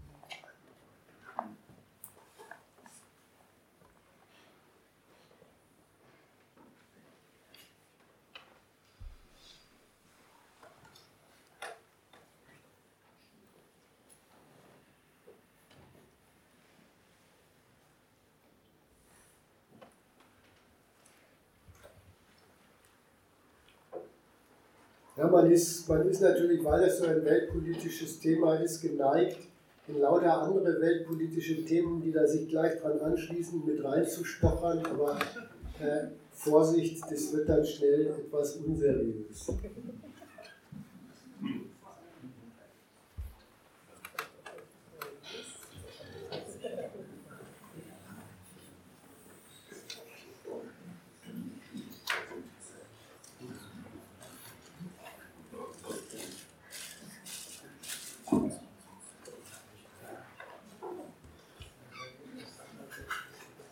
am 29. November, ist bislang wieder hier eine Veranstaltung vorgesehen und nach Stand der Dinge äh, ist die Überlegung, dass man sich mal zusammenreißt und äh,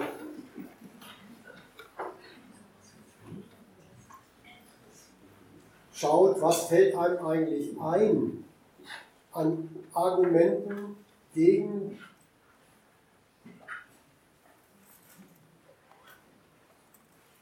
die neue politische Ausrichtung in unserer Republik und nicht nur in der. Also es fällt einem eigentlich ein an Argumenten gegen diese Sorte sich durchsetzenden Rechten rumpolitisieren.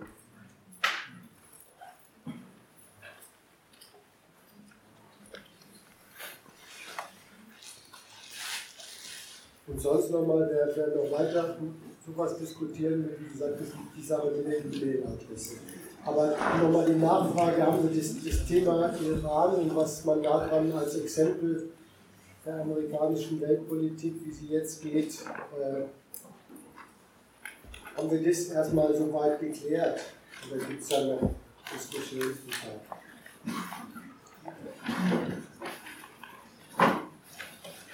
Mich hat am Anfang ja. gestört dieses. Warte mal, warte mal eben. Du musst aber eigentlich ehrlich gesagt so laut reden, dass die anderen das auch verstehen. Äh, ja, das äh, will ich gerne tun. Äh, mich hat am Anfang gestört dieses Argument, äh, dass der Iran A jetzt äh, den Terror, den er, den er exportiert, finanziert, dass das im Vergleich zu dem, was, was äh, Saudi-Arabien macht im Jemen, ja harmlos ist, gering ist. Und das als, als ein Argument zu nehmen, dann, dann ist es eigentlich gar keins. So, das zweite fällt mir jetzt nicht ein, das fand ich. Das ist aber auch ein Missverständnis. Das sollte nicht eine Relativierung sein, sondern das sollte sein, äh, bei der Entscheidung der USA und der anderen westlichen Mächte, diesem Staat muss man zu nahe treten, dem, dem, dem muss man was wegnehmen, den muss man klein machen, den muss man vielleicht sogar eines Tages, so wie er da aufgestellt ist, ganz aus dem Verkehr ziehen. Bei, bei der Entscheidung, wie die gestrickt ist, da trifft man die Sache nicht, was das ins Auge fasst, wenn man sagt, ja, sieht man doch, der, der hat seine äh, Volksmutschahedin in, nee, die heißen anders, ist egal, seine, seine, seine, äh, seine, äh, seine Fußtruppen in allen möglichen nahöstlichen Staaten unterwegs. Weil das so für sich als Vorwurf, das kann das Kriterium, dafür steht dieses Stichwort Terror, das kann das Kriterium, warum es diesen Staat so trifft durch die USA und seine äh, westlichen Verbündeten, nicht sein, weil das als Vorgehensweise von Staaten wirklich auch von anderen gemacht wird, äh, die beste westliche Bündnispartner sind, bis sie vielleicht äh, einen Journalisten in, einer türkischen, äh, in einem türkischen Konsulat ermeucheln und zersehen. Und dann ist es übrigens auch nicht dieser Journalist und äh, das Segelkommando, was da, äh, was gegen Saudi-Arabien äh, auf die Tagesordnung setzt, sondern eine Neukalkulation der, der europäischen Staaten mit diesem Staat. Die Neukalkulation durch Amerika gibt es ja noch.